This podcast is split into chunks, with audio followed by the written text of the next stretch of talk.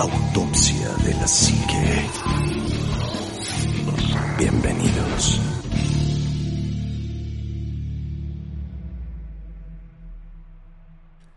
Hola, ¿qué tal amigos? Buenas noches, bienvenidos a Autopsia de la Psique. Y ahora nada más estamos el trío Galaxia.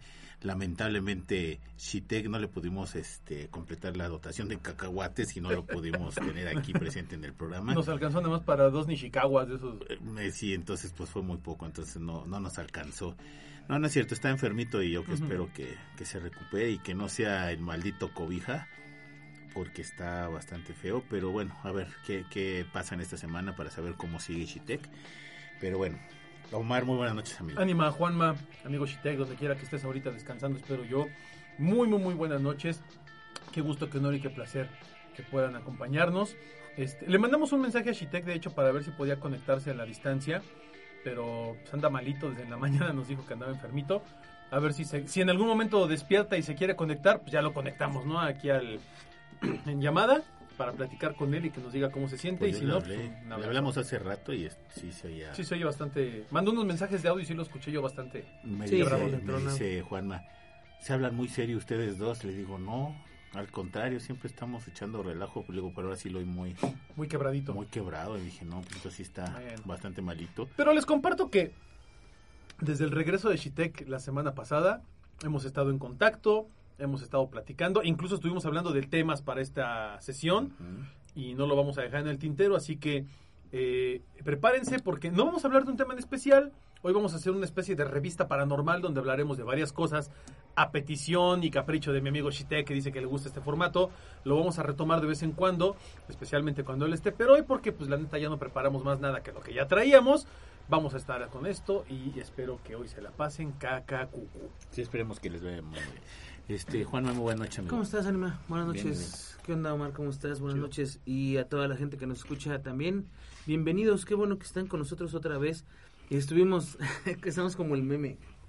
Mame, mame, mame. que viniera Shitek. Y a la mera hora. Y a la mera hora se nos enferma el buen Shitek. Pero, este, pues esperamos que, que te recuperes pronto, mi amigo. Qué bien la pasamos, ¿no? La semana pasada. Sí, fíjate que, que este, justo eso hablaba No sé si yo. ya escucharon el programa. Sí, sí, o sea, yo sí, ya lo escuché, sí. está buenísimo. este le, le decía yo que somos puro relajo, o sea, puro desmadre y, y, este y de eso se trataba ese, ¿no? De, de volver a, a agarrar ese carrilito que, que habíamos este dejado tiempo atrás. Pero bueno, ya esperemos que que Shitek pueda regresar y este que se mejore pronto. Y pues vamos a darle porque hay muchos temas este de los cuales vamos a hablar.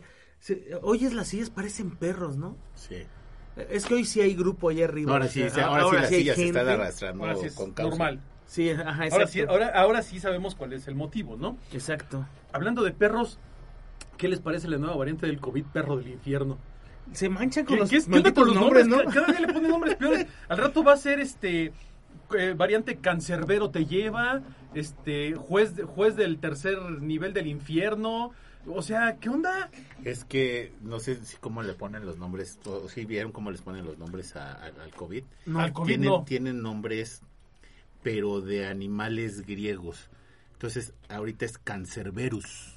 COVID Ujú. Cancerberus, ese es el, realmente el nombre. Por eso es perro del infierno. Por eso, ya, y bueno, ya cuando nosotros somos especialistas en cambiarle los nombres a las Oye, va a rebautizar bien bonito todo. amigo. Exactamente, entonces de, de Cancerberus, que se llama, el COVID realmente así se llama Cancerberus, que es el perro del infierno, el perro de tres cabezas, ahora lo cambiamos a, al maldito perro del infierno, ¿no? Que fíjate, eh, estaba yo leyendo acerca de, de estas nuevas variantes, que el, el problema de esas variantes es que mutaron en gente que tenía vacuna. Entonces ahora están temiendo que sean inmunes a la vacuna o que ni siquiera la vacuna los detecte. Entonces, eh, no, no es que sea más Más agresivo. agresivo, o sea, es más contagioso, sí, se contagia a una velocidad más rápida, pero esto es debido a que la vacuna no lo reconoce. Entonces, eh, pues lo que están haciendo ahora es tratar de integrar a la vacuna que ya existe algunas eh, modificaciones para que pueda detectar este, este virus. Eh, si bien ya no es el mismo virus que inició, No. porque eso sí hay que tenerlo súper claro, la gente que al menos platiqué con, con algunas personas y la gente que, que me decía que estaban preocupadas porque pensaban que los iba a matar igual que el primero. Y no. O sea, sí es mortal, sigue siendo mortal el virus. Si tienes alguna enfermedad, te puede este, matar. Pero ya es más difícil, ya Claro. está más, más este, enfocada a como, como estaba el, el último virus, ¿no? Que, que ya era una gripa muy fuerte. Pero, pues, lo alarmante es que el virus está modi- automodificando para poder este, brincarse la Mutando, vacuna. realmente Fíjate que es- mutando. Sí, es una mutación, es pero... ala- es alarmante. Uy, ya le pegué, no. perdónenme, amigos. Es alarmante y no. ¿Están bien? Están Está- bien, están bien, amigos. Le pegamos aquí. a Todo el mundo debe haber brincado. ¡Ay! El, el screamer patrocinado por Juanma. No, este, fíjate que lo que dice Juanma es cierto, pero creo que también hay que analizar las cosas desde una perspectiva un poquito más pragmática. Todos los virus mutan. Sí. Todo. Bacterias también mutan. Por eso no hemos podido erradicar la gripa común. La gripa común muta siempre. El, el VIH, que es un virus, También. muta. El, el virus de papiloma humano muta. O sea, todos los virus son, son mutantes, van cambiando y se van adaptando de acuerdo a que a las necesidades del huésped en el que tienen que habitar. Cualquier especie viva de la plan- del planeta Tierra está, adaptativa. está- es adaptativa y precisamente esa es la función. Así es. Ahora, Sobrevivencia. No hay que... Yo, yo lo que sí he dicho, y esto creo que es algo ya muy importante, hay que, hay que tener precaución. Sobre todo yo creo que hay que vacunarnos, hay que tener salud física, mental, emocional, Sí, claro. eh, y seguir adelante con nuestras vidas, porque el problema está en que hemos permitido, por las mismas cir- circunstancias de la, de la pandemia, que esto nos, nos, nos aísle, nos haya alejado, haya quebrado de alguna forma negocios de gente, haya roto la economía mundial, haya cambiado el mundo, porque hay un antes y después del COVID, eso es definitivo, pero creo que no podemos permitir que esto nos venza. O sea, sí hay gente que va a fallecer todavía, claro, definitivamente, pero eh, no por eso podemos decir vamos a encerrarnos otra vez todos, No, claro vamos a guardarnos otra vez todos, vamos a dejar de ir a un partido de fútbol, vamos a dejar de ir a un concierto, vamos a dejar de ir al parque, vamos a dejar de, de convivir. Creo que hay que tomar mucho en cuenta eso. Fíjate que eh, Luz, te-. Luz Chávez, eh, en algún momento me decía, es que, y estábamos a, a la mitad de la pandemia, ¿eh? Y ella me decía, es que ya no va a ser cuestión de si te vas a enfermar o no, ya va a ser cuestión de cuándo y cómo te va a dar la, enfermedad, porque todos nos vamos a enfermar. Y también es cuestión de cómo te vas a cuidar para que no te dé. Entonces, no puedes aislar todo otra vez, No, porque ya de- de- de- quedó demostrado que eso no funciona. deja de que no funcione, amigo. Enfermó a muchísima gente de depresiones increíbles. Son, Ansiedad, ahora son obesidad, farmacodependientes, obesidad, Los que sufríamos an- ansiedad, la multiplicamos. Sí, sí, sí, muchísimo. De hecho, yo lo veo con, contigo, por ejemplo, Anima, que después de- del COVID eh, y después de la, la- la- la primera vez, sobre todo, que te enfermaste, eh, sí hubo como un cambio muy fuerte en tu, en tu personalidad, sobre No, todo a nivel sí, emocional, ¿no? Yo, no, yo, yo, ya ves que yo hablaba y lloraba, lloraba, Sí, lloraba, claro. lloraba. Yo lo, yo lo veo con Juanma, por ejemplo. Juanma tal vez no fue así porque Juanma tiene una resiliencia distinta. Pero ¿sabes qué pasó? Y eso no me vas a dejar mentir. Bueno, ahora, todas las personas que nos enfermamos no quedamos igual. Ujú. Ahora que me volví a enfermar cuando fue lo de Ujú. que falleció mi papá, lamentablemente, Sí.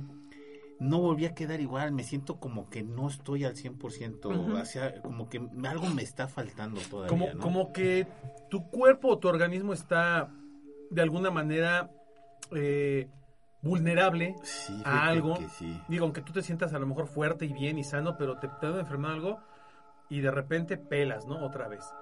¿Qué es lo que pasa ahora?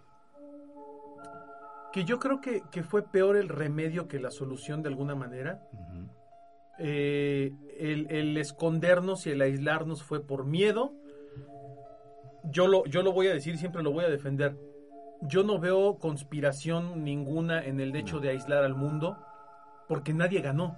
No, o sea, no. las, las, Al contrario, se perdió muchísimo. Claro. No, y Porque inclusive incluso- tenemos una crisis que nos está esperando que no han podido sacar Mira, precisamente por este, este incluso, problema, incluso ¿no? las farmacéuticas que hoy están ganando, porque sí es un negocio, pero te lo puedo decir así, mi, mi hermana que se dedica a esto, de la industria farmacéutica, me lo dijo, este laboratorio va a quebrar. Y hubo laboratorios que quebraron. ¿Por qué? Porque todos sus recursos de infraestructura se fueron en la investigación de una enfermedad, dejaron de lado muchas otras cosas Sí. y enfocaron todos sus recursos a investigar el, el- el- el COVID Y hubo empresas y hubo negocios farmacéuticos que quebraron. Pues los servicios médicos colapsaron después de la pandemia. Yo el otro día dije, el otro día lo pensé y dije, ay, se hicieron millonarios, millonarios los que vendían gel y cubrebocas. No es cierto. No es cierto porque la demanda los superó y en algún momento los gobiernos y las empresas les empezaron a decir, ok, yo necesito tu producto, pero necesito que me fabriques en lugar de mil, 10 millones. Y en lugar de pagártelo a peso, te lo voy a pagar a un centavo. Y es lo que hay. Entonces muchas empresas de maquila tuvieron que sacrificar costos Sí. de, de- de ganancia para producir en masa. Eh, los recursos empezaron a agotar. Eh, los recursos empezaron a encarecerse. Y ¿Y hoy lo estamos viendo. Hoy tenemos una de las peores inflaciones de la historia. Los chinos, los chinos nos salvaron. Pues de alguna manera los chinos nos hicieron el paro, pero eh, en, en- en ese, te- en, ese, en ese tenor, en ese tenor, eh, si, si, los, si las empresas tuvieron a bien conservar de alguna manera recursos, tuvieron a bien administrarse bien, pues llegaron a esta, a esta pandemia sólidos y salieron adelante. Pero ¿cuántos negocios no quebraron? Negocios que pagaban impuestos, Sí, negocios sí. que generaban PIB, negocios que generaban eh, divisa, cambio de divisa, eh, retención de la inflación, etcétera. Shitec nos podría hablar más de esta parte económica, pero definitivamente fue no fue negocio para todos, sino para algunos nada más. Y esos algunos tampoco se No, beneficiaron a un nivel fue- masivo. Y fue un negocio súper temporal, porque, Sí, claro. eh, por ejemplo, los, los, eh, los comerciantes que empezaron a vender gel y, y cubrebocas y las caretas y todo, los primeros dos meses, tres meses, La bomba. fue la bomba para ellos, ganaron muchísimo dinero y lo que tú quieras, pero, Pero al mes cuatro y cinco sí, Ya no eran, no, ya no eran los mismos 10 güeyes vendiendo eso, No. ya había mil. Sí. Entonces, toda esa derrama económica se Es que dividió ya entre no es toda de, la gente. es que te voy a vender este cubrebocas. Ahora es, necesitas este cubrebocas porque no va a haber quien me lo compre. Sí. No, pero además, ¿sabes qué, amigo? Hubo algo bien brutal, y esto todos lo vimos, el abuso. Hubo gente, por ejemplo, que te decía, este cubrebocas que es este KN95, 400 pesos, Sí, 500 sí, Yo sí. llegué a pesos. comprar uno en 120. Ujú. Un cubrebocas. y ahorita están en KN95. 5 pesos o 10 pesos máximo. No, los puedes comprar en, en, en, en línea. Todavía compré peso. estos que Sí, están aquí, sí, estos sí. que traen como refuerzo, compré la caja en trae 50 en 60 pesos. Sí, claro. ¿Qué es lo que pasa ahora? Que ya nadie lo necesita de Ok. una manera masiva. Las caretas fueron un negocio pasajero, como bien dice Juan. Esas realmente nunca les vi significado de uso. No, no, ni yo. Pero, en el caso del, del, del gel, Ese sí. este, Además el gel yo ya, yo- bueno, como que uno estaba ya acostumbrado a usarlo desde el gel, antes, des- ¿no? desde, la H1N1 ey. del 2008, Me quedé yo ya estaba acostumbrado a tener mi bote de gel toda la vida. es. Y ahí fue el negocio del gel.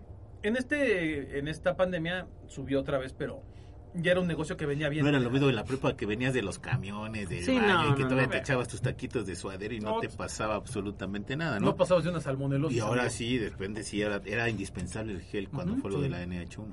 Y, y bueno, a- al final del día, eh, yo creo que se perdió más. Eh, el resultado de la pandemia es que se perdió más de lo que se pudo haber Se ganado sigue perdiendo. a cualquier nivel. Se sigue Sí. perdiendo. Hoy en día tenemos, ya lo dije hace rato, una de las peores inflaciones de la historia. Y yo- a mí me gustaría que este tema lo, retoma- lo retomáramos cuando estuviera Shitek me presente, porque es bien. experto en eso. Pero bueno, Pero, cambiando y de- hablando, no, y hablando de bichos, hablando de bichos, mm, este, hace, hace- Shitek comentaba que hay un, un grupo de cabras, ¿eran cabras? ovejas. Ovejas o no sé qué, que se la, se la pasan dando vuelta en círculos en, Alrededor de un árbol. ajá, alrededor de un árbol o de lo que sea. De lo que sea y se, se ponen a dar vueltas en círculos siguiéndose uno al otro o, o ellos solos ¿Eh? Hasta que mueren de inanición. Eh, me pregunto yo, ¿no será un virus? Sí. O sea, Yo, bueno, de lo que yo supe, Hay un virus. sí hay un virus. Una bacteria, ¿no? Creo. Sí hay una bacteria. Y mira, este, ojalá tú que puedes, tú que tienes muy bonita lectura. Ay, amigo, gracias. Este, Tú que tienes e- ojos. e- Ese es precisamente lo- eh, la bacteria. Mira, ahí te va. ¿Qué es la listeriosis y quién la produce? La listeriosis es una infección por la bacteria Listeria monocitogenes. Monocitogenes. La enfermedad está presente en todo el mundo, pero se diagnostica con mayor frecuencia en personas que habitan zonas urbanas de países desarrollados. Aunque pocas personas la adquieren, es una enfermedad importante debido a su elevada tasa de mortalidad. O sea, sí puede matar a un humano. Claro. Sí, ¿Qué animales la- contraen? Comúnmente ovejas, cabras y bovinos, aunque ocasionalmente se presentan casos en conejos, cobayos, perros, gatos, cerdos, aves de corral, canarios, loros y otras especies, y una amplia variedad de mamíferos domésticos, así como aves, peces, crustáceos, también pueden ser portadores de la bacteria sin enfermarse. ¿Cómo Fíjate, la pueden sin adquirir? enfermarse. Es al consumir maíz contaminado, eh, alimentos de cosecha que estén en depósitos que estén contaminados por este, esta este, eh, listeriosis, man- eh, material de mala calidad con un pH elevado, o sea, de bajo contenido ácido, que normalmente se ha visto involucrado en la mayoría de los casos y brotes. ¿Cómo afecta esto a los animales? Bueno, en rumiantes la listeriosis puede ocasionar encefalitis, que es inflamación del cerebro Así es. abortos o intoxicación en la sangre. Los síntomas incluyen abatimiento, inapetencia, fiebre, falta de coordinación, salivación, parálisis facial y marcha en círculos. O sea, los animales empiezan a De girar la fecha de la en publicación. ¿De La es enfermedad eso? más común en los animales más jóvenes, de 1 a 3 años, y esta infección también lo puede contraer vacas. ¿Puedo contraer listeriosis? Sí, los humanos pueden contraer listeria. La mayoría de las infecciones se contraen por ingerir las bacterias en alimentos. Listeria, las bacterias pueden encontrarse en carnes frías, crudas o poco cocidas, en productos lácteos o no pasteurizados. Desronados, de 2006. Del Desde Con 2006. frutas y verduras, con O sea, de estás, estás hablando que tiene más de 15 años, 16 años. Este, que- este- que se sabe de eso. Se sabe de eso. Ahora, muchas, mira, yo no sé por qué el fenómeno a veces de internet es muy bueno, pero hay veces que te meten muchos cachirules y la gente no se, no se sabe. Te meten miedo, ¿no? Cuando dijo Chitek lo de los animales, yo me acordé de esta, de esta nota y la guardé. Y este, y muchas de las imágenes que estamos viendo no son recientes. Son viejas. son, son viejas. viejas. Entonces te lo hacen parecer que todo está sucediendo ahorita. Y no. Hace poco sacaron de unos peces en Chile. Lo de, lo- lo de los peces en Chile no sé, no, no- no rato, sé ¿no? si tenga tiempo no. Eso Ujú. para mí es nuevo. Pero lo de los gusanos, la de las hormigas, de hecho, lo de las hormigas, hay un, hay un experimento fabuloso en donde está, hay un montón de hormigas caminando y les ponen un celular en medio. Obviamente las hormigas caminan hacia alrededor del, del celular y se Para siguen esquivarlo. sus- Ujú. Pero cuando suena el celular, las hormigas inmediatamente caminan en círculo porque cambias el, el, el, amplio espectro magnético. Claro. Sí, las hormigas se guían por por por eh, Así es. por electromagnetismo y por impulsos químicos, Eh, bueno, por sí, impulsos, electroquímicos. Por babita que deja para que Sí. ellos puedan seguir. Sí. Entonces, sí puede ser que, que, que suceda esto, no lo dudo, y lo estamos viendo. Hay imágenes en donde te lo muestran. De hecho, sacaron una imagen impresionante de unos gusanos que también estaban Así haciendo que lo son mismo. cientos de gusanos girando Sí, en círculo, ¿no? ¿no? Y fíjate que ese fenómeno, alguna vez lo vi. Yo donde estaciono el carro hay un árbol. Yo no sé por qué hay temporadas en donde luego se llenan de gusanos. Y, y se llena impresionantemente de gusanos. Y hacen lo mismo, caminan en círculos, pero porque están juntos. Las catarinas, las famosas catarinas Las que todos conocemos, Catarinas. también se juntan para pasar el invierno y también empiezan a caminar en círculos hasta que se quedan dormidas todas en una forma de invernación y se quedan todas dormidas. Entonces, a lo mejor sí hay una cierta explicación científica. No dudo que haya otro tipo de cuestiones, cambio climático, pues lo estamos viviendo, lo estamos sintiendo, lo estamos presenciando, que pudiera presentar este tipo de fenómenos, ¿no? Claro. A, a lo que yo voy, y, y creo que es importantísimo, es que estamos expuestos, Sí. eh, porque siempre hablamos de teorías de la conspiración, ¿no? Sí. Los aviones que pasan allá arriba y dejan estelas blancas nos están fumigando con una Chim- madre... Ajá, nos están echando este virus para probar en los humanos. O sea, eso sí pasa, ya ha pasado Y antes. lo han hecho. Lo han Muchas hecho, no, veces. no es algo que, que, que nos deba de sorprender que lo Pero hayan tampoco hecho. es que ca- cualquier estela de avión sea Exacto. fumigación. Exacto, esa, esa es una. La otra es, eh, si realmente, naturalmente, hay muchísimas cosas que te pueden matar. Sí. Por eso es tan importante de repente cuando te dicen, bueno, es que tienes que hervir esto, es que la, la carne debe ser bien cocida, es que este el, el pescado no puedes comerlo crudo, ¿no? La- hay gente que come el salmón crudo, entiendo el sabor, pero este y, y- y todavía muy gourmet de de- que te agarres un cisterco que... Sí, no, no, no, que, te ¿no? mate, o sea, eh, yo entiendo que hay gente que es muy, muy fifí para la comida, y oh, claro. jo, jo, término rojo y la chinga, o sea, eso te puede matar. la, la realidad es que no es tanto lo conspiranoico de, de la gente lo que debería de preocupar, sino lo cabrona que es la naturaleza Sí. para matar. O sea, la naturaleza no está aquí como... Porque siempre la vemos como la madre naturaleza. O sea, sí, sí es la madre naturaleza y lo que quieras, pero la madre naturaleza te mata y no, no, no, o sea, no necesita un motivo No, para nada. matarte. Esto ya no me sirve y se acabó. Sí, exacto. Y, Y, cómo ha acabado con muchísimas especies durante todo Sí, el tiempo claro. del planeta. Hace, hace poco tiempo tuvimos lo de la H1N1, hace poco tiempo tuvimos la gripe aviar, la gripe Sí. porcina, o sea, todas estas cosas que, que pueden brincar a los humanos, La influencia no la hemos En- acabado. bueno, y no se va a acabar nunca, porque muta, ¿no? Lo que estábamos hablando. Claro. Pero, o sea, están demasiado cerca de nosotros. Eh, el SIDA, que bueno, ya si, si nos salimos de las teorías de conspiración, hablaban en los 90, 2000, que, que el SIDA había salido de un, una- un primate. ¿no? En los ochentas. Y que este era porque un humano había tenido relaciones sexuales con un primate. O sea, ¿quién carajos va y se mete con un primate? Los hay. Pero los hay. Entonces, Sí. ese, ese brinco ese, ese salto de una especie a otra, o sea, la, la, la peligrosidad de ese tipo de cosas, o sea, no- nos tiene bien Y además dice uno, esquinados. uno puede tener relaciones con un animal. Es más común de lo que te Sí, de lo que te ¿eh? puedes O imaginar, sea, claro. En los ranchos es muy común que la gente tenga relaciones con sus animales de granja, ¿eh? Es correcto. O sea, está muy, bastante, bastante cañón.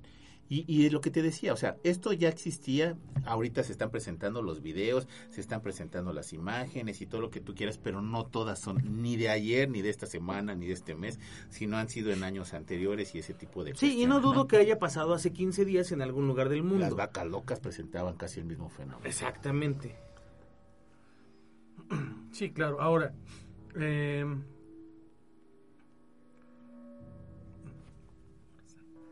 el, el- el tema ahora es que eh, cuando, cuando hablamos de este tipo de cuestiones,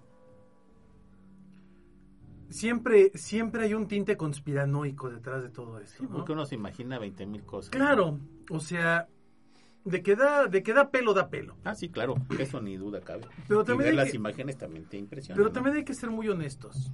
Eh, ojo, y aquí medio... No voy a ir en contra de la, de la, de la... Perdón, de la línea tradicional del programa. Pero sí quiero dejar algo muy en claro. No todo el universo, ni todas las cúpulas de poder están siempre pensando en hacer conspiraciones. Y te Sí, voy a decir no, por no, qué. no. Uno, venía una, una idea de conspiración de decir, tenemos que regular el nivel de población mundial. ¿Cuántos se murieron con el COVID? Relativamente una, una, una cantidad de... Fue, mira, fue como el 2% de suena- la población. no, no, suena no, cruel. no, ni- ni el cero, no, Mira, ni el uno. Vamos a ponértelo así. Te lo voy a poner bien somos fácil. 8, ¿Cuántos- ocho cuántos- mil millones de... Por eso, ¿cuántos muertos hubo en México? Pues mira, ¿Quieres decirte exagerado? ¿Un millón? no, yo creo que menos.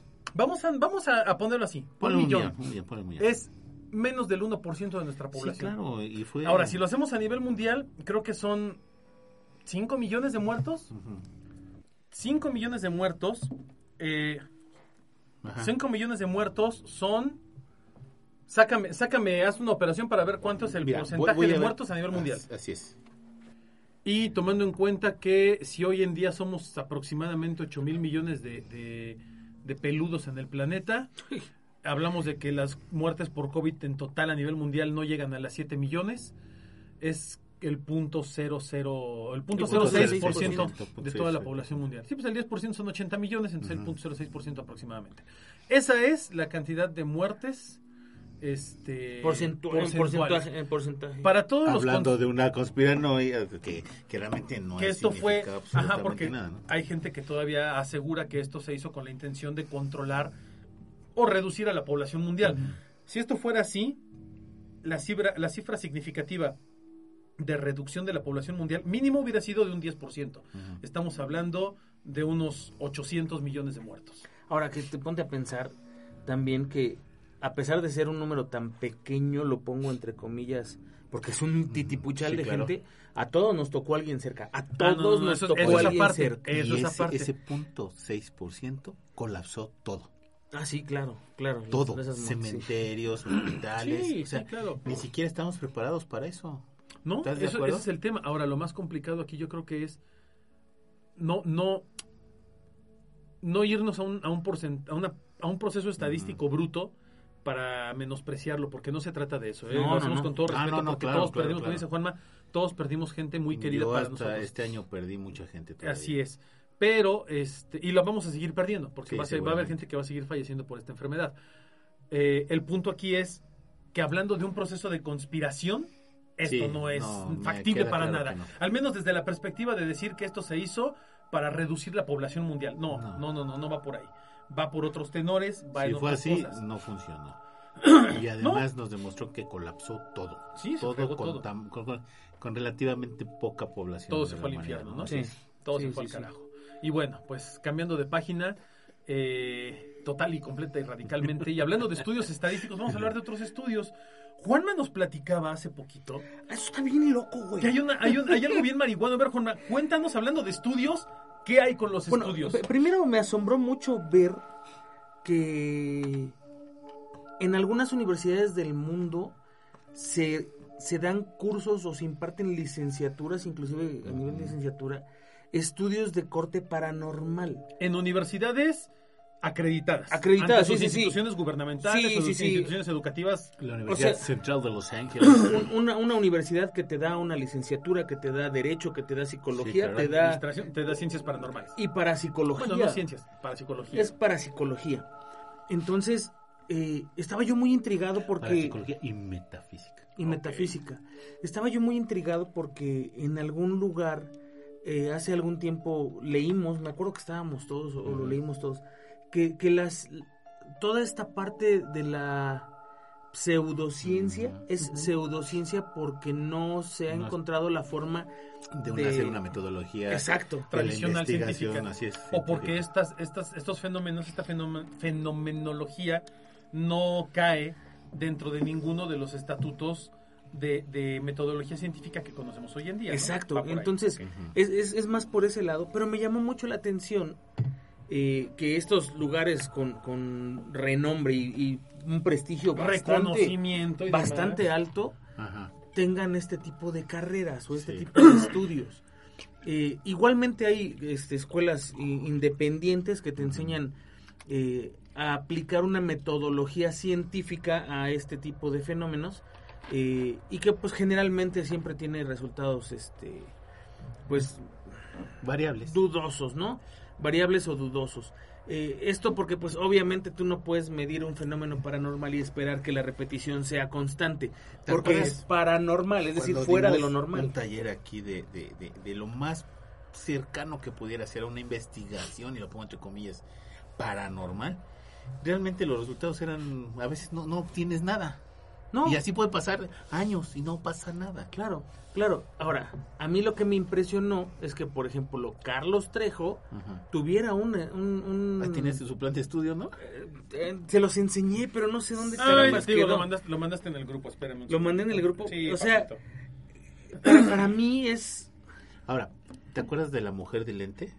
La señora que era constantemente violada por la, en la Sí, sí, sí, lente. claro, claro.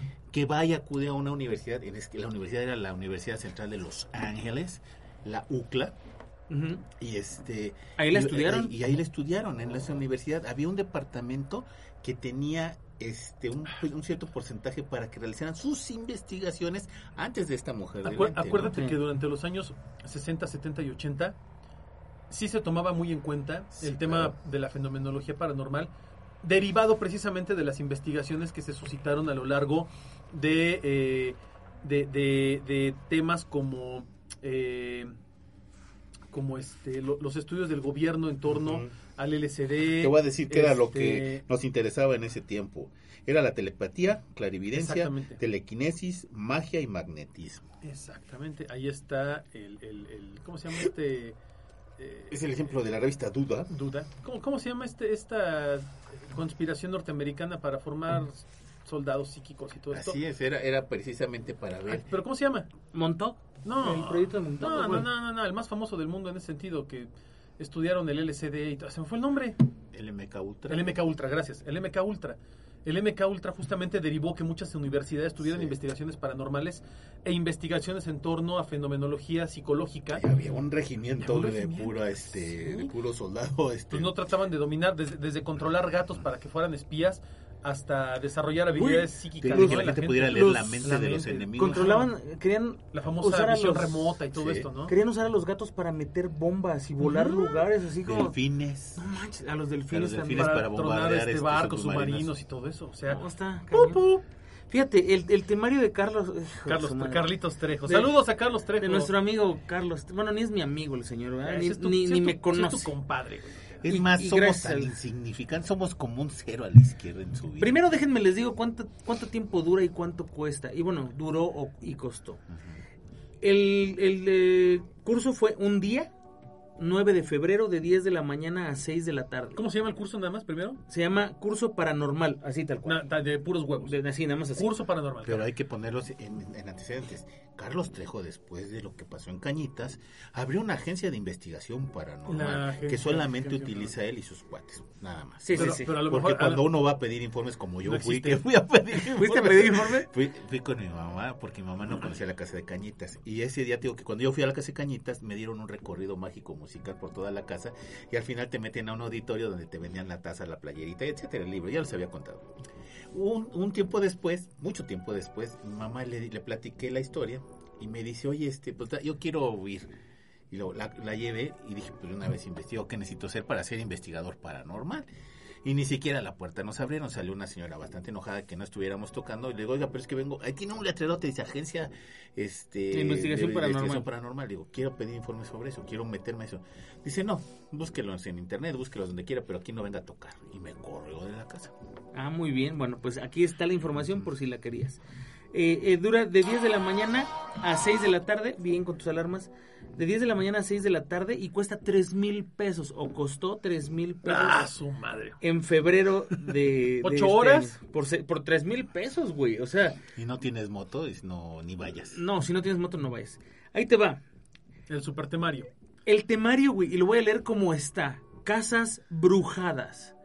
No es una casa embrujada, güey, es una casa brujada. Brujada. Está más este, cabrona. que es más cabrona. Sí, porque está la bruja tal cual ahí. No sé, no sé. No es empática esa bruja, güey. No, me encantaría saber a, a qué hace referencia. Si va a hablarte de cómo es una casa embrujada, qué debería tener una casa para ser embrujada, cómo puedes embrujar una casa, o este, cuáles son las casas embrujadas del mundo, o no sé, o sea, no está claro. Luego, O si vas a visitar alguna casa Exacto. brujada. ¿qué debes de llevar si vas a visitar una A casa partir de embrujada? todo, no, no, no, casas brujadas. A Casas partir de- brujadas de a la partir de- terminología este, científica es casas brujadas. Sí, luego, exorcismos. Ah, Tampoco, ma- no o sea, mames, güey. en, en 10, 11, 12, en 8 horas el señor Te va a se va a meter a, a hablar de exorcismos y demonología, cabrón.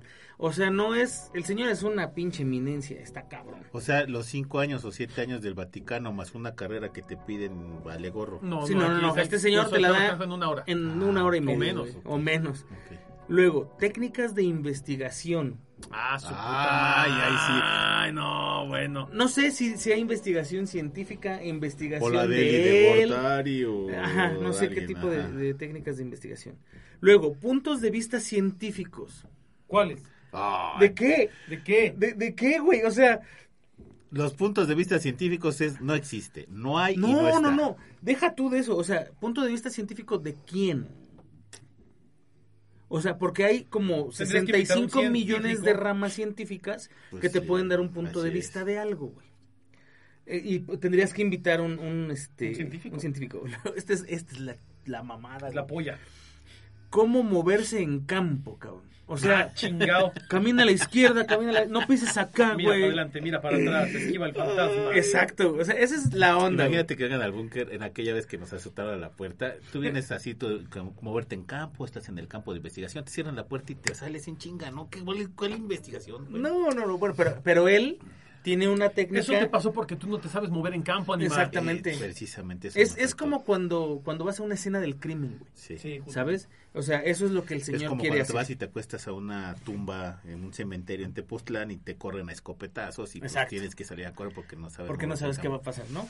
Luego, también tiene una clínica, supongo que es como una masterclass, güey, de hipnosis. O sea, Ay, el señor te va a enseñar a hipnotizar gente en menos de una hora, cabrón.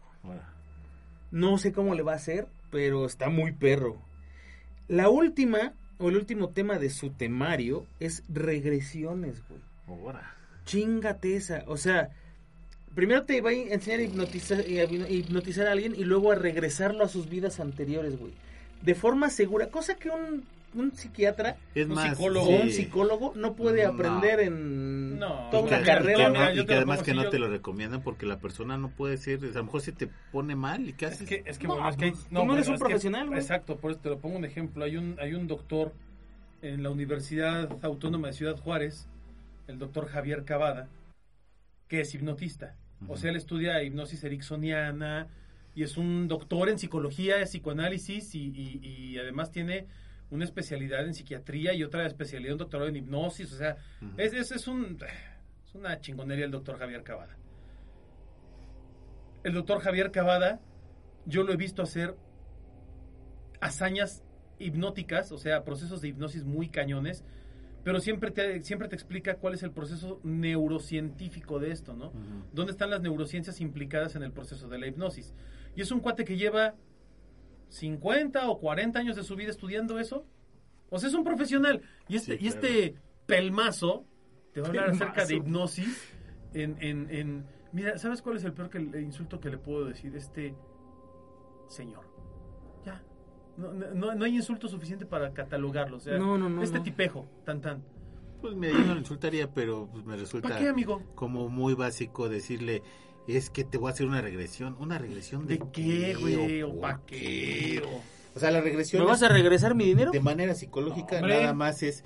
La regresión psicológica es a lo mejor cuando olvidas algún detalle, a lo mejor de algo que acaba de pasarte hace dos o tres días. Ah, y además sus estudios Pero- tienen validez. y este te va a decir, No, de- ¿sabes no qué? decía, güey. Dicen, es no, que sí, fuiste dicen estudios con una- validez. Te van a decir, es que fuiste una reina egipcia, o que es que fuiste un esclavo árabe, o es que fuiste, o sea, Vagaste 40 años en el desierto, cabrón. pues sí, Te o tocó sea, la chinga. O sea, eso no, eso no es, es- esa es la, la- la hipnosis famosa regresiva cuando quieren investigar qué personaje fuiste del pasado. ¿no? Sábado de 9, sábado de en febrero se dio esta mierda. De 10 a.m. a 6 p.m. costó 3 mil pesos con reconocimiento. ¿Con reconocimiento de qué, güey? Pues el reconocimiento de él, güey, yo creo. es porque- que de, de su la asocia- de su agencia, agencia de investigación sí, paranormal de. Carlos Trejo. Oye, vamos a ver cómo está la página de Carlos Trejo. Sigan hablando mientras vamos a ver A cómo está hoy la página de la Yo- Asociación Mexicana. No sé Yo qué. la neta, güey, o sea, cuando vi que había instituciones profesionales dando cursos de esto, me llamó la atención. No, no tanto para tomar el curso, sino como, ok, ¿qué tanto enseñarán ahí, no? Así como yo de chismoso, ¿no? Ajá, exacto. Es una carrera que mínimo para hacer una licenciatura necesita cuatro años, mínimo. O sea, no puedes tener una licenciatura de tres años. Bueno, se puede, pero no es lo ideal, ¿no? Este, y este, este, eh, este cuate la da en ocho horas. Eh, No, además te da temas que no son de No, no una son- hora, o sea, no son ni siquiera para, para hacer una investigación paranormal. O sea, no, realmente no, porque entonces tendría que meterse en un montón de cosas como por ejemplo, fíjate, a mí se me ocurre así nada más basándome en mi experiencia propia, ¿no? Un fen- fenómeno de voz electrónica. ¿no? O sea, yo tendría que estarle dando a, a un grupo para eso, primero, ¿qué es el audio? ¿Qué frecuencias trabaja el audio? ¿No?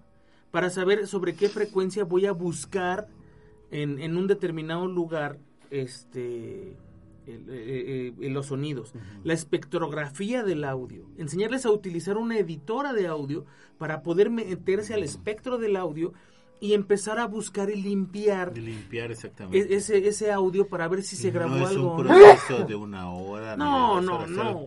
Sino es un proceso bastante tardado y bastante complicado. No, no, no. O sea, yo, yo cuando he dado clases de audition, nada más para eh, mostrar cómo es editar, ni siquiera entrar a limpiar audios y, y meterte en frecuencias y todo el rollo ahí. O sea, me tardo cuando menos para lo más básico una semana. Una semana de, de ¿qué te gusta? De cuatro horas diarias. Ahora, Para que puedas editar un audio. en un supuesto, y pongo otra vez entre comillas, un exorcismo. Para hacer un exorcismo, su casa jamás la limpió. Ah, pues ¿de qué le iba a limpiar, güey, si no pasó nada Su ahí? casa, su casa brujada tampoco se limpió. Entonces, ¿qué dices? Bueno, ¿qué vas a hacer? Si, o sea, para hacer un exorcismo necesitas tener a alguien para hacer el exorcismo. Punto. Sí. No Y no, eh, no, o sea, no es una cosa de ya se hizo y pum, ya, ya a- sabes ser exorcista, Les voy, les voy a leer algo, algo sensacional. Échale, Ahí les va. échale, échale. De acuerdo a la página de Wiki Pseudociencias, dice la OMIP. La OMIP, Organización Mundial para la Investigación Paranormal, es una, es una, es una organización ficticia que solo existió en la mente del charlatán de lo paranormal Carlos Trejo. Según Trejo, la OMIP tiene presencia mundial y se encarga de estudiar e investigar casos paranormales, sobre todo de fantasmas. Sus fondos los recibe de profesionistas sin ánimo de lucro. En su grupo de Messenger se menciona que esta organización, se menciona esta organización con el mensaje recibe un gran saludo por parte de Carlos Trejo y todo el equipo de la OMIP. Aunque el mismo Carlos Trejo promete contestar las preguntas de los foreros, el último mensaje que fue posteado por Blacky5795 el 18 de diciembre de 2006 dice a la letra Creo que todos estamos decepcionados de este sitio y del señor Carlos Trejo, porque no ha dado respuestas contundentes a los ataques que le han realizado. La verdad, Tal organización no existe ni está registrada en ninguna Secretaría de Gobernación en México ni en el mundo, y mucho menos está registrada ante notario público como Trejo afirma en su web, ya que si esto fuera verdad, él tendría que poner el número de registro. Siendo mundial, tal organización espuria debería aparecer en Internet, en alguna página propia, más sin embargo, eh, más sin embargo, bueno, aquí también es güey. No es así. Por más que uno busca, no encuentra el más mínimo indicio de tal organización, fuera de otras OMIPs que sí son establecidas legalmente, pero nada tienen que ver con la que fundó el charlatán Carlos Trejo.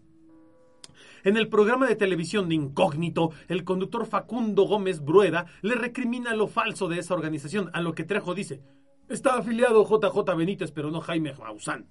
En una de sus páginas web ya eliminada, podía leerse, OMIP es una organización seria y responsable que advierte a la sociedad sacando a la luz pública a todos los charlatanes y estafadores que encontramos en el camino. Se sacó el solo, Pero muy güey. lejos de manejar insultos y agresiones, agresiones con C, anónimas, ya que pensamos que esta vía es de cobardes. Deberían estar asociados también a la RAE por- para que no cometan todos los errores de ortografía que están aquí. Pues mira, tú nomás porque eres una persona ignorante, pero si tú vas a su casa está el letrero. Ahí está su asociación, Es así, todo así de circulito, bonito, balada. Y, Ok. ah, y tiene el logo de su libro de cañitas. ¿Tú, Claro, que, tú que andabas claro. preguntando tonterías, Anima, ahí te va. Esta página que Trejo eliminó, pero hace mucho tiempo y se pudo recuperar gracias al web, al web archive, Ah, eh, Exacto. el archivo de la web, se muestran requisitos que eran para ser miembro de tan prestigiada organización. Anima, Sí. te me atarugaste. La OMIP es una organización sin fines de lucro y dedicada a la investigación paranormal, seria y responsable.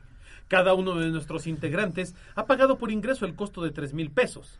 Esto incluye un intercomunicador, un pantalón, una grabadora, guantes, sensores, los cuales serán ya de tu propiedad. El Arcón W.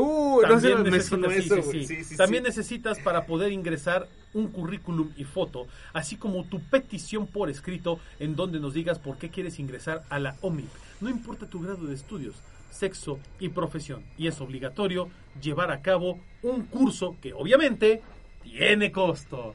Maravilloso, amigo. Una verdadera Una joya. chulada, Y el ¿no? anima no supo de esto. ¿Por qué? Porque pues ya no hay página de la OMIP ni nada parecido, ¿no? Es- está chido, güey, porque, para serte franco, por morbo, güey, diría yo. Yo también. O sea, eh, haría el esfuerzo, güey, Yo por mera suciedad. de, de, de invertir tres mil pesos, cabrón, para ir y, y, o sea, y exponer después toda la bola de sandeces que este señor hace, dice, promete y no cumple. Y, o sea, de entrada, este señor, Evidenciarlo, ¿no? ¿sabes? Una cosa, se evidencia solo. Sí. O sea, este El señor... cuate lo invitan a los programas de tele y todo, ¿por qué? Porque es una burla. No porque le crean, sino porque es humor involuntario. Y el cuate está 100% convencido de, de que lo que dice es real y por eso es más gracioso. ¿sabes? Fíjate que, que en algún momento se burlaban de Alfredo Adame. Que porque lo, lo invitaban para burlarse de él, ¿no? Sí, claro. Lo, lo mismo le pasa a este señor. Sí, es O la sea, misma historia. Son, son como, como invitar a Sammy, ¿no? Lo Sí, invitaban para burlarte de para él. burlarse de él, porque tenía una limitación, este... Pues él habla sobre de- todo, ¿no? A nivel de comunicación. Ajá, y- de comunicación y un poco del aprendizaje, ¿no? No, no tenía tanta raciocinio, a lo mejor no, no sé cómo ponerlo, pero eh, lo invitaban para burlarse de él nada más. Claro.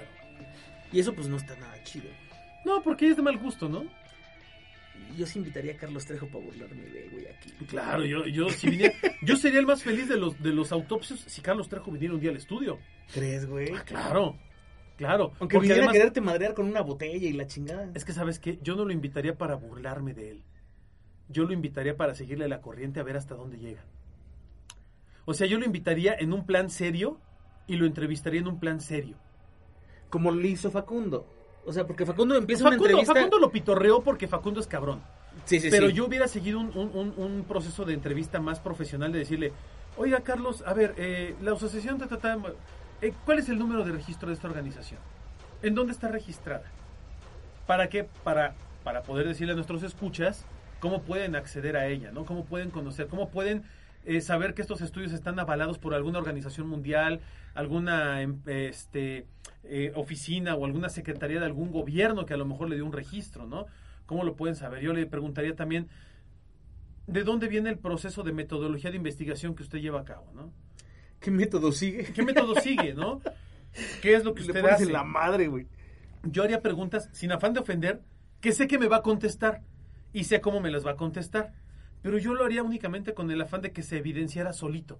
Yo sería, yo personalmente, sí sería muy recto y muy cuidadoso en mis preguntas. Tendrías que prepararte igual Claro. que te prepararas para, para una persona que sí tenga un, un pues no sé, un, un, un registro de, de veras o que sí sea una persona importante o una persona que sí está diciendo la Sí, pues, verdad. para, para entrevistar a un psiquiatra, Ajá, o para entrevistar claro. a un psicólogo tengo que hacerle preguntas inteligentes. Lo mismo le haría este cuate, aunque sus respuestas no viniesen en el mismo sentido, ¿sabes? Es, es, no sé, güey.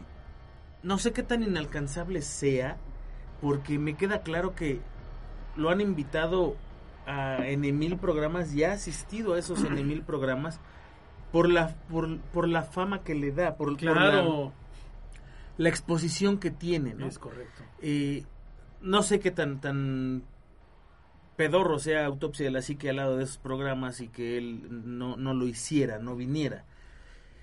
Pero sí podría ser, o sea, que en algún momento buscáramos, que yo creo que ya no vendría nunca porque alguien va a escuchar el programa, eh, todo lo que hemos dicho de él y le van Y a le decir, va a decir, oye, no, no, te mames, estos güeyes güey, te van a hacer mierda", caca ahí, güey, mejor no vayas, ¿no? Este... Yo lo que haría sería si, si, si lo contactas y mire, señor, hemos hablado de usted, sí, en estos términos, así, así asado. Venga usted, lo invitamos a este programa para tener una, una, una entrevista seria, profesional, y que, y que, Que nos calle el que nos calle el hocico. ¿Por qué? Porque nosotros vamos a hacerle preguntas respetuosas, eh, mire, más o menos va en este tenor, o sea, como una entrevista de- profesional. A ver qué hace. Yo creo que te- le, le temblarían las patas. güey. No vendría. No vendría, no no vendría. vendría, ¿no? No. Y si alguien lo conoce, pues dígale, ¿no? Que estamos en la más sana disposición de entrevistar a él. Por ejemplo, a Maussan me encantaría entrevistarlo. A mí también. Porque Maussan, aunque nos hemos burlado de Jaime Maussan, es un cuate que tiene una, una carrera profesional a nivel de periodista muy, muy buena. Yo, a mí me gustaría preguntarle, por ejemplo, de su época como, como corresponsal de guerra. Cuando tenían el programa de 60 minutos y cosas así. Ahí me gustaría hablar con Jaime Maussan. Sí. No tanto de tercer milenio y esto. Yo, yo entrevistaría a un Maussan de hace 35, 40 años. ¿Sabes? Es que el señor era interesante. Yo no sé qué le pasó, güey. Pues le gustó el tema y se piró. Como le ha pasado a muchos. No sé. Bueno, él, él asegura que, que, que todo ese tema de, de ovnis y la chingada lo...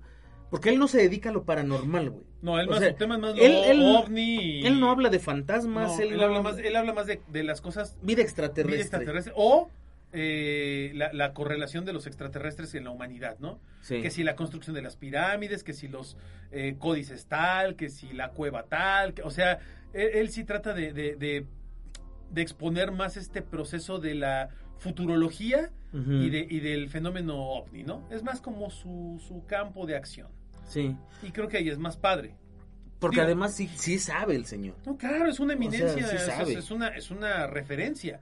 Yo no puedo, en temas, en temas de ovnis, yo te puedo decir que yo no sé más que Jaime Maussan, obviamente, No, no, no. ni nadie. Yo creo que... La diferencia radica en la forma en la que utilizas ese, ese conocimiento, ¿no? Es que eh, eh, justo pensaba eso. ¿Habrá alguien que sepa más de ovnis que Maussan en México? Yo No creo que no. Yo creo que pocas personas. No, yo creo que nadie. Al menos por historia y por los años que él lleva investigando, buscando, leyendo, viviendo el fenómeno, yo creo que nadie. Está cabrón. Porque además el señor sí también ya se, se, se piró cañón. O sea, hace poco lo entrevistaron en su casa. El señor vive en un búnker, güey. O sea, literalmente Ah, Sí, vive sí, en un búnker a 8 metros o 5 o 6 metros bajo tierra, güey. O sea, Así es. eh, no tiene ventanas, o sea, tiene Rarísimo, es rarísimo. accesos de aire, lo que quieras, pero no tiene No, ventanas. es muy raro señor. este no, no tiene contacto hacia, hacia el exterior en su en su en, hábitat. en su hábitat, ¿no? Pero bueno, vamos a cambiar de tema y vamos a hablar de otra cosa que por ahí surgió en el chat de autopsia de la psique. Y esto, pues no sé si les va a dar risa o les va a dar miedo, pero está bien interesante. Maldita pobreza que no pude contactarme con, con Trejo para poder hacer eso. Fue por Ya pobreza, fue por pobreza. Sí, oye. No tenía tres mil pesos, maldita sea. Ah, no, sí, tres mil Sí, pesos, ¿no? Por un pesos, pinche ¿no? curso feo pedor, no, no. No, además te digo que este, pues ya ves que todo es por donación y todo es este, buena ayuda para, para la asociación, una asociación que a lo mejor no existe, esta de la Agencia de Investigación Paranormal. Y te digo que ahí está, es un plato así grandote el que está y dice ahí y tiene el escudo este de, De del cañitas. de cañitas. No manches. A ver, ¿qué tema dices tú que estaba ahí? ¿De qué? ¿De qué? ¿Cuál? Bueno, ahí te va. Eh, Creo que todos hemos escuchado hablar de las inteligencias artificiales últimamente, ¿no? Sí. ¿Y cuál es la máxima monada de las inteligencias artificiales en los últimos meses? Uh, pues no te voy a echar, no te voy a spoilearlo, pero este, No, adelante, pero están muy padres. Pues mira, eh, Ah, a mí no me laten. ¿No te late? El, el, es que Omar habla del arte, ¿no? Del, de, Sí. de, de la creación de, de...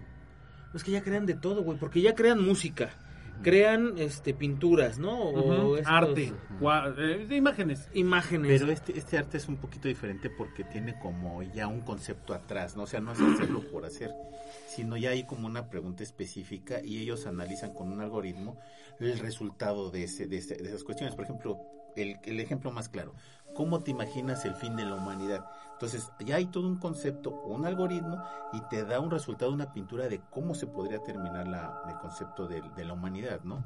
Entonces dices, bueno, ya, ya no estás haciendo un dibujo hacerlo por hacer, ¿no? No es repíteme un Van Gogh o repíteme un... Sí, no crean su propio arte ya, basándose es- es- en, con un concepto que ya existe detrás. en un algoritmo y con, con una base de datos, ¿no? Ojo, que al final una cosa es tener, eh, digo, no, no voy a caer a lo mejor muchos tecnicismos, pero sí quiero diferenciar algo. Hay, hay una cuestión que es eh, lo, lo procedural, Sí. el proceduralismo, que tiene que ver con precisamente esta alimentación de información en la cual una, un software o un sistema preprogramado desarrolla algo a partir de información precargada que parece hecho al azar. No es que parezca hecho al azar, o este- no es que esté hecho al azar, No. es que parece que está hecho al azar, pero como abre un campo de miles de millones de probabilidades diferentes, parece azaroso, sin embargo, todas las probabilidades ya están preconcebidas de alguna manera. O sea, no hay libre albedrío. Es como es Alexa. Ya, a lo mejor ahorita ya aprendí varios Esto es lo- dispositivos, ¿no? Ya Órale. está de ocioso este. No, es que justo, justo no, estaba viendo yo lo de la inteligencia artificial Claro. ahora. O sea, si tú le pides a, a una inteligencia artificial como esta de, de Google que haga algo, lo único Lo- que sabe hacer es abrirte una página de internet. No te, no te va a generar nada más porque su algoritmo está hecho para abrirte una página de internet. Claro. Se acabó. Aquí- ahí estamos hablando de una inteligencia, entre comillas, una inteligencia artificial preprogramada para realizar ciertas ciertas respuestas a comandos que tú le des. Es como Alexa, ¿no? Sube el volumen, baja el volumen, este, ponme este video, Busca ponme esta esto, canción. exacto. O sea, es, es un es un Google pero interactivo, vamos a llamarlo así. Con, Ahora, miles, con miles de respuestas. ¿cuál Ahora, es la diferencia específicas. con una inteligencia artificial entre lo que estamos hablando como Alexa, Google o lo procedural a una IA real? Sí, porque ya Es que ese- tiene ese es cierto- el- cierta información ya cargada, precargada, ¿no? Hay No. una página de No, internet Ahí te va eso y eso no. Hay, hay una Ahí te va página de internet que tú entras y le das ciertos datos, ¿no? Sí. Este, quiero una pintura este de Bob Esponja este en la realidad del Nueva York de 1970, etcétera. Tú le das los parámetros Perdón. y el la inteligencia artificial busca información de esa eh, De todos los datos todas que esa- esos datos que tú le diste dice a ver Sí. Nueva York 1970 cómo era esto quién es Bob Esponja de entrada güey. Este qué es la realidad pa empieza empieza a buscar información en internet se nutre y sobre eso resultado. te da un resultado. Te- a ti te da una pintura de eso. Pero luego llego yo y le digo, oye, quiero una pintura de Bob Esponja en el fondo del mar viviendo en una piña amarilla. Y entonces lo que va a hacer el sistema es ya no buscar toda esa información, solo va a buscar la información que le falta, porque para tu pintura ya buscó información que yo mismo le estoy Sí. pidiendo también. Entonces va a tomar esa referencia que ya tiene con información nueva y va a mezclar de cierta forma lo que tú le pediste con lo que yo le pedí y te va a dar una pues una imagen diferente, ¿no? Pero basándose en esos parámetros. Ahora, ¿qué tiene de, de- de interesante la inteligencia artificial? Es que autoaprende. Así es. O sea, no es que la tengas que programar. Le programas lo básico, lo básico y, ella ahí... lo va desarrollando. Exacto. Claro. ¿Qué pasa con esta inteligencia de- del robotcito este que quería besar Will Smith? ¿Cómo se llama? Sí, la, Este, la, la mujer que tiene así la cara de látex y el coco todavía este No, no, no. que es de- como una- No, ya tiene peluca y demás cosas. Pero bueno, eh, esta inteligencia artificial decía, mi, mi programa base ya está superado. O sea, sí, pero por mucho. pues sí, demasiado. Porque yo observo, porque yo escucho, yo aprendo. Entonces, es una persona... eh, había una, no me acuerdo cómo se llamaba esa serie, pero había una serie de una inteligencia artificial que se metía a buscar en, como en una biblioteca, una cosa así, y sacaba mucha información para dársela a alguien. Era como una enciclopedia, ¿no? Ella, su enciclopedia es el internet, cabrón. O sea, Sí. no tiene un límite de no, conocimiento. absolutamente ni uno. Lo mismo pasa con estas inteligencias artificiales. Y ¿no? además lo, lo, lo- la ventaja o desventaja es que la procesan muchísimo más rápido que cualquier mente humana. Sí, claro, porque además tiene muchísima capacidad su, su, Bueno. su procesador, ¿no? La aquí aquí sí hay un tema medio complicado. La procesan entre comillas, o sea, más rápido que un ser humano entre comillas. Sí, o sea, me refiero a, a leerlo, pues. Exacto, leerlo, porque eh, está comprobado que la velocidad de procesamiento del No, el ser humano no es tiene. imposible de Sí. alcanzar. Ah, no, no, no. Y además el proceso de entendimiento y de concepto y de Es muy distinto. es totalmente distinto. a Porque de una nosotros, máquina, ¿no? ahí te va. ¿Qué, cuál- ¿Qué es lo que nos hace diferentes hasta ahorita a una inteligencia artificial? El libre albedrío. Dos, co- do- varias tres cosas. La primera es el libre albedrío, como bien dice Juan, este Juanma, ¿no? La Juan. Juan sí, es que mi inteligencia artificial está para allá. Como bien dice Juanma, que es la capacidad de tomar decisiones por tu propio gusto y por tu propia huevos azules. Y de que te puedes arrepentir en cualquier momento, aunque sepas que la vas a regar. Lo que sea, ¿no? O sea, la capacidad de, de tomar tus propias decisiones. Dos, eh, la, la conciencia de ti mismo. Saber que existes, quién eres, qué eres, qué es el autoconcepto, ¿no? Y saber reconocer tu propia existencia dentro de una sociedad, dentro de un grupo, etcétera. Perdón, etcétera, etcétera. Y yo creo que tres, por último, algo que es todavía un poco más complicado, es el, el proceso de abstracción Ujú. que el ser humano tiene capacidad de generar y crear conceptos muy abstractos a partir de cualquier cosa. O sea, si a ti te dicen eh, pepino, pues una inteligencia artificial de entrada va a pensar en un pepino. Tú puedes pensar en un millón de cosas. En Ah, 20,000 20,000 pepinos, tarugadas acerca de pepinos, ¿no? si. Claro, claro. ¿Por qué? Porque es como, es como la acepción de los insultos o de las groserías en Sí, te en imaginas como nosotros. 20 mil acepciones de un pepino. Decir güey, Ujú. puta, aplica para un millón de cosas, ¿no? Como, como decir este puto, como decir perro, como decir gato, como decir cola, como decir culo, como decir pedo. O sea, son conceptos muy pedo, gas emitido por eh, los intestinos de la persona.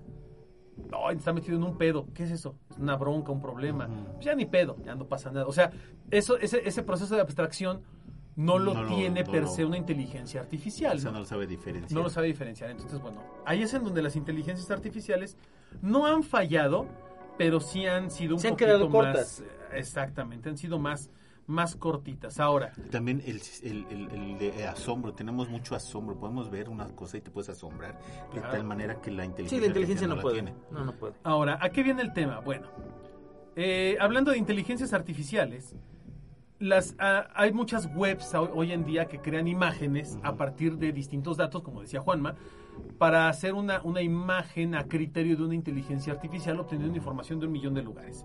Bueno, Hay que buscar una y ponerle que nos haga una Pues búscala ahí imagen en tu de- iPad, Anima. de Búscala. una autopsia de la psique. Búscale, Anima. déjala, Ahora, fíjate que, Ahora este, busca. ¿sabes qué? Que, que aparte de eso, hay, hay un error. Mira, con- le iba a tomar. que he hecho el- Ay, ya le- hasta me quedé aquí a medio camino. todo, todo quieres. ¿Tú quieres chupar ahí? No, a lo que me refiero es, tienen un problema, no sé si sepas, que, que no pueden pintar manos, las manos no les sale a la inteligencia artificial, tienen Bueno, ahí como... bueno, no, ya, ahora sí ya, pero es, es distinto, dependiendo Sí. de la página en la que lo hagas. Pero bueno, ¿de qué les iba yo a platicar en este tema en lo que el ánima busca una imagen para crear una inteligencia, una imagen de inteligencia artificial de autopsia? Así que bueno. Eh, estas imágenes se crean a partir de eh, datos que tú le ingresas y en el 2022 un usuario de Twitter llamado Supercomposite utilizó la tecnología algorítmica eh, para crear a través de una escritura eh, en un espacio latente una imagen que él describe como un edificio con letras crípticas. Al escribir las letras en la imagen, la inteligencia artificial lo que creó fue a Loab. ¿Quién es Loab? Bueno, Loab es una entidad, una mujer de rostro desfigurado, con, con las mejillas rosadas, que Ok. que la, que la inteligencia artificial creó de manera arbitraria. O sea, este chico subió una... una eh, él, él hace cuenta que dijo, quiero un perrito dando vueltas. Y la inteligencia artificial le dio esta, esta respuesta. Lo que aquí es importante es que además hay una forma de rastrear todo el, todo el proceso que la persona desarrolló para, para que la inteligencia artificial creara esta imagen a partir de que de su propio criterio. ¿Qué es lo que terminó pasando? Que este chico y, y muchas otras personas empezaron a utilizar esta inteligencia artificial para crear distintas imágenes y se dieron de cuenta de que prácticamente en el 100% de las imágenes incluía a esta entidad. Y la incluía ya de una forma muy diferente a lo que a lo que podemos o no creer nosotros hoy en día. Ahí están ya las ¿Qué imágenes de Tranza, autopsia güey. de la psique. Ah, es rarísimo todo eso que te mando. Creo que está más chida esta. A ver, ¿Qué es eso? No, jorongues, no más, así está creepy, güey. Súbela a la madre. página. eh, eso sí deberías... Este, sí da miedo, sí, ¿eh? Sí, tómale Sí, la, la voy a bajar. La voy a bajar. Está Ah, bien está bien intenso. perra, eso, qué pex. De, de entrada, Le pusiste así autopsia de la psique y te eh, creo pero eso. lo puse en inglés porque Ah, la página está en inglés. Ah, Este, pues con razón. Ah. No me salió otra cosa.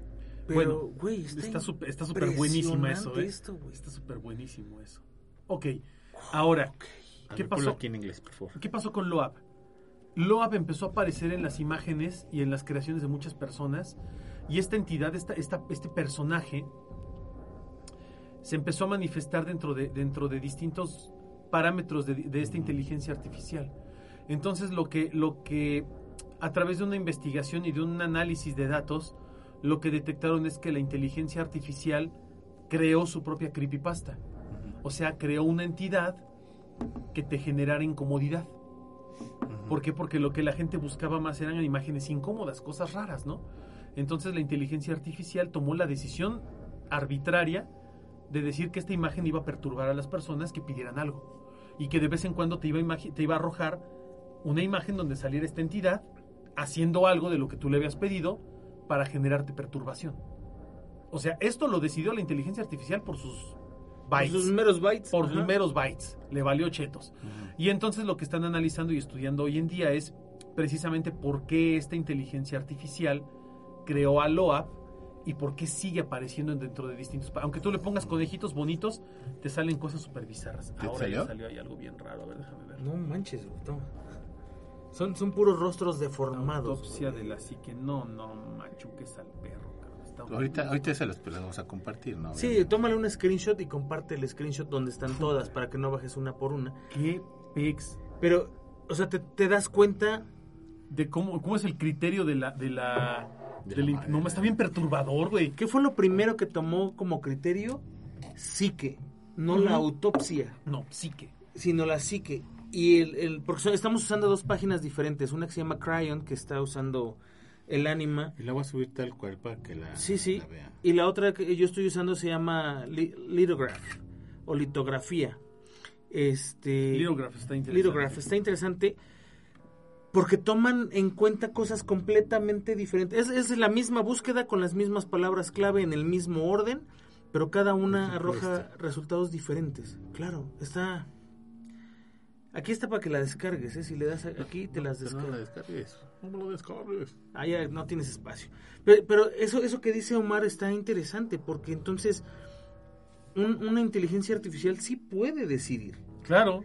O sea, sí, sí puede dentro de su programación aprender a tomar una decisión que te afecte a ti y ya. O sea, hace rato hablabas de que la inteligencia artificial no tiene una conciencia de sí misma. Depende de la inteligencia artificial. Porque esta robot que, de la que estábamos hablando hace un rato, ella dice que ella tiene conciencia de que existe, Claro. ¿no? O Sí, sea, que ella esto- sabe que esto, existe. Por ejemplo, Autos de la Psique, aunque suene un programa de podcast que escuchan los jueves en la noche, tiene un cierta, una cierta complejidad, es muy kafkiana y lo que tú quieras y lo que busques. Y a lo mejor eso no lo supo interpretar la, la- la inteligencia artificial. En las dos que vimos, no la supo interpretar bien a lo que es, ¿no? Sí, no, Si tú, si tú lees el libro de, de, de- de este, eh, de la autopsia de la psique, es completamente diferente a lo que estamos viendo, ¿no? Claro. O sea, como que no tiene un, un concepto o algo es que, detrás de esto. es que en realidad autopsia de la psique es un juego de palabras que no tiene un significado real No. dentro del mundo que estamos viviendo. O sea, si tú como, como escucha del podcast o como persona X le puedes dar un significado. ¿Qué es lo que estamos tratando de hacer nosotros? Es diseccionar, como se disecciona en una autopsia un cuerpo, estamos tratando de diseccionar la mente humana, ¿no? La psique. Y esto va de, desde muchos rubros. Ajá. Paranormales. de- Exacto. Sí, o sea, hay cositas. Porque así. hemos hablado de asesinos, de, de intraterrestres, De de, de la luna, de criptozoología, de desapariciones, de asesinatos, de, de todo hemos hablado. Y todo eso sale de la mente. así es. Pero lo entendemos nosotros porque es un concepto abstracto. El sistema que estamos utilizando no entiende de esa parte abstracta. Entonces, para ella, la psique es una cuestión que tiene que ver con la, la- la personalidad de una persona, pero no la puede dese- des- des- deshebrar. Entonces, al no poder deshebrar, lo que hace es Te enseñarte esto. ese tipo de imágenes, ¿no? Claro. Y por eso te digo, tiene que discernir entre cuál de las dos palabras que yo le di es la más importante. Y cómo unirlas. En- deja de, de la unión. Creo yo que tiene una programación en donde el sistema dice cuál de esas dos palabras es la menos incorrecta políticamente hablando. Ajá. Porque autopsia, si se hubiera ido por autopsia, me hubiera enseñado un cuerpo abierto. Sí, claro. y no lo hizo, se fue más por el lado de la psique. Como Ya. la que yo utilicé, Sí, que fue efectivamente por- por una autopsia. se fue por la autopsia, pero no me enseñó un cuerpo desmembrado. Me enseñó un arte que no sé de dónde se sacó, porque está muy a los Silent Hill este rollo. Sí. Muy al, a- Sí, al- la imagen, ¿verdad? Sí, por supuesto. Está, está muy al, al, al rollo de, de- de esos monstruos de, de Silent Hill que tienen que ver con la gabinete de psique. las curiosidades. Sí, sí, muy raro, porque es un... Ya la verán, o sea, ya la verán ahora que suba el podcast. Este, son, son cosas muy extrañas. Sí. Ahora, ¿qué pasa si yo le vuelvo a dar a, a este... Pues a esta, inteligencia artificial. a esta inteligencia artifici- artificial los- las mismas palabras? ¿Qué me va a dar Te va a dar algo de diferente. regreso? Exactamente. Mm, Sí, porque su sistema analógico de análisis va a ser completamente diferente al de esta vez, ¿no? No Así te va a es. resultar, no te va a dar el mismo resultado. es lo que quiero ver, qué es lo que hace, porque entonces ahí podemos ver qué, qué tipo de programación tiene esa inteligencia y si aprendió de la vuelta anterior que yo le di. ¿Estás de acuerdo? Ah, bastante. Sí, sí, te entendí. O sea, ya le diste cierta información y ya a fuerza la tiene en su sistema de datos. Pero por supuesto que aprendió, güey. Ahí está. Tal vez tú no sabes exactamente qué es eso, pero Omar sí sabe. No, pues sí. ¿Qué es eso, güey? Pero viste, entonces sí está aprendiendo y sí te analizó y además No, claro. de esos millones de datos, supo lo que tenías que poner. Claro, porque ahora sí ya me Pero- está enseñando algo más. Más de la psique. Sí, más metido en ese Sí, rollo. claro, pero además te lo puso como en una especie de tarjeta de, video- de juego como tipo Exactamente. Magic. Gracias. Es como una tarjeta de Magic. Así es. con, con letras en distintos alfabetos. Hay griego, hay, hay como latín, hay como... Ahí está el ruso también. Sí, ruso. Y la imagen es una imagen ah, semisimétrica de lo que parece ser Un cráneo. un cráneo con unos pulmones abiertos, con algunos camarones a los lados. La vamos a subir, ¿eh? Para no que vean. mames, no, Los- está los muy dos. cabrón Está lo muy, que hace esto, muy está muy creepy. Eso está muy chingón. Está impresionante ahora- lo que hace. Es, es bien padre jugar con esto de las inteligencias artificiales. Hay varias, hay Dalí, Crayón, esta que estás usando, ¿cuál es? Es lit- lithograph. Lito- Lithograph. lithograph. sí, Lithograph. sí. Este, está Brain de Google, bueno, hay varias. Eh, busquen en su, en su Google de confianza crear imágenes con IA. Y les van a salir varias webs para que puedan jugar. Créanme que es, es interesante, es divertido, pero también puede ser perturbador, ¿eh? Aguas. Sí, está, está, está muy chido lo que hace. O sea, no sé, no, yo, yo si la veo la imagen no la, no la, no la sé. No sé qué es. si no sabes qué es, pero se Identifico entiende. más o menos de por dónde la sacó, ¿no? Que eso es lo que está medio, medio, medio canijo. Eso es lo que está medio. Sí, pero aquí ya, ya es Complicado. como ese concepto que nosotros tenemos de autopsia de la psique, más o menos. Pues lo- yo creo que lo va a ir depurando porque además va a ir buscando en su base de datos. Lo que hace una IA es que busca en una base de datos como Google Sí.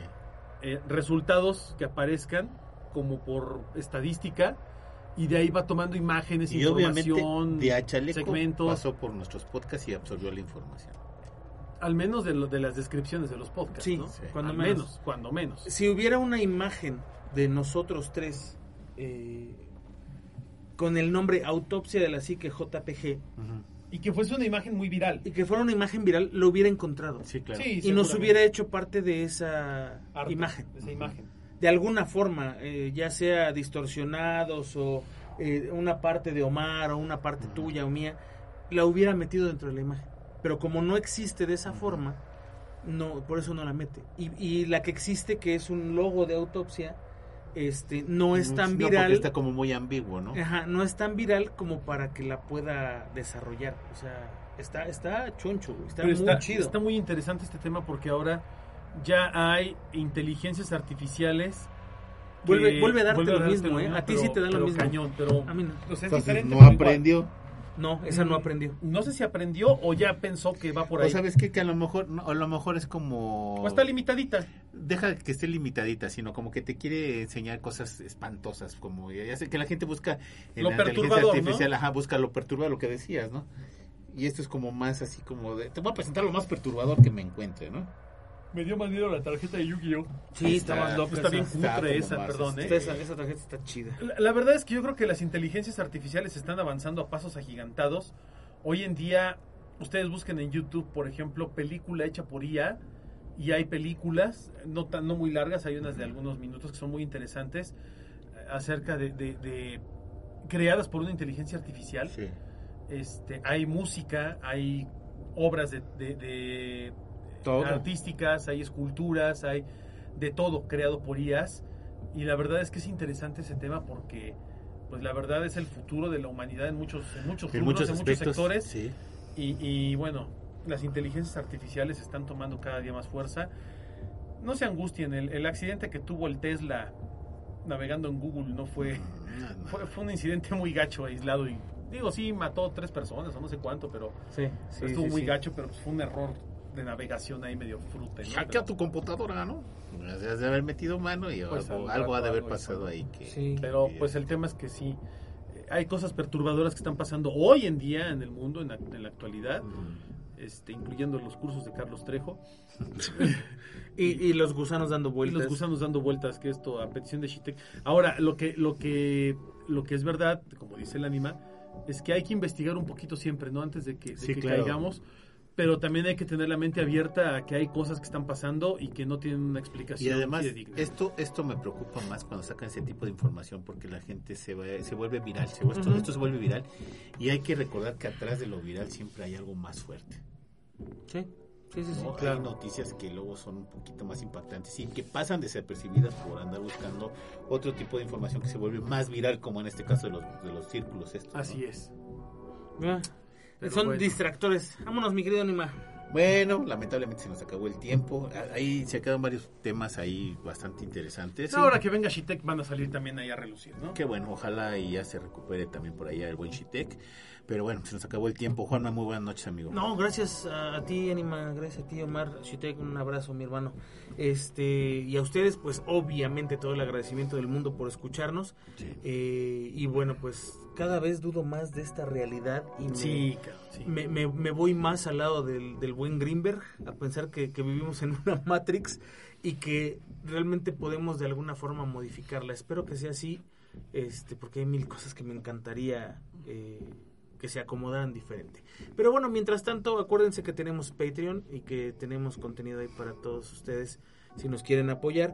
También, por favor, ayúdenos a compartir la página de Facebook. Estamos a nada de los 10 mil para poder empezar a subir videos ahí y empezar a monetizar esos videos para que haya un poco más de ingreso a la página y bueno, pues tengamos también un poco más de holgura y en tiempos para, para poder eh, grabar y demás. Eh, esto van a decir, ¿qué tiene que ver la holgura de tiempo con esto? Porque si no tengo lana para solventar estos gastos, pues tengo que trabajar en otro lado. Entonces, Claro. por eso luego no nos podemos reunir porque tenemos otra chamba que, que nos deje lana para, Para vivir.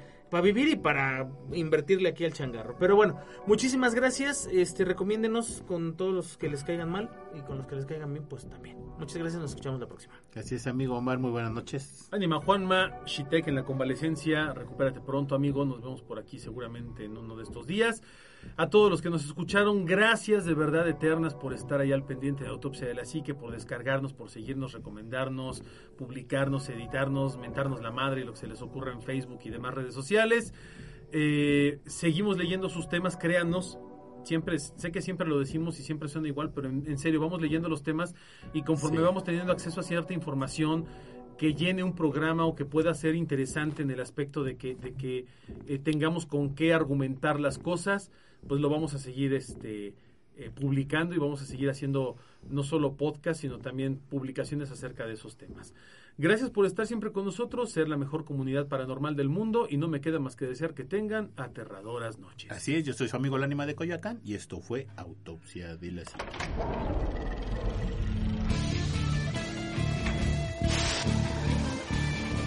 Autopsia de la Psique.